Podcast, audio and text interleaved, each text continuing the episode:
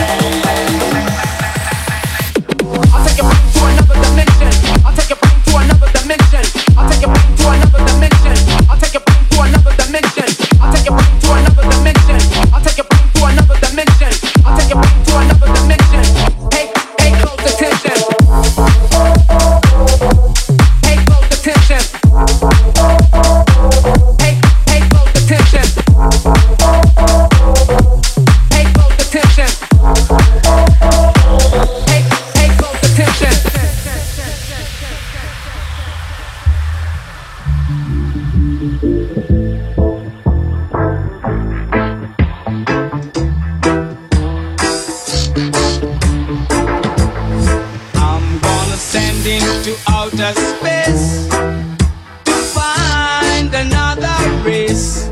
I'm gonna send him to outer space.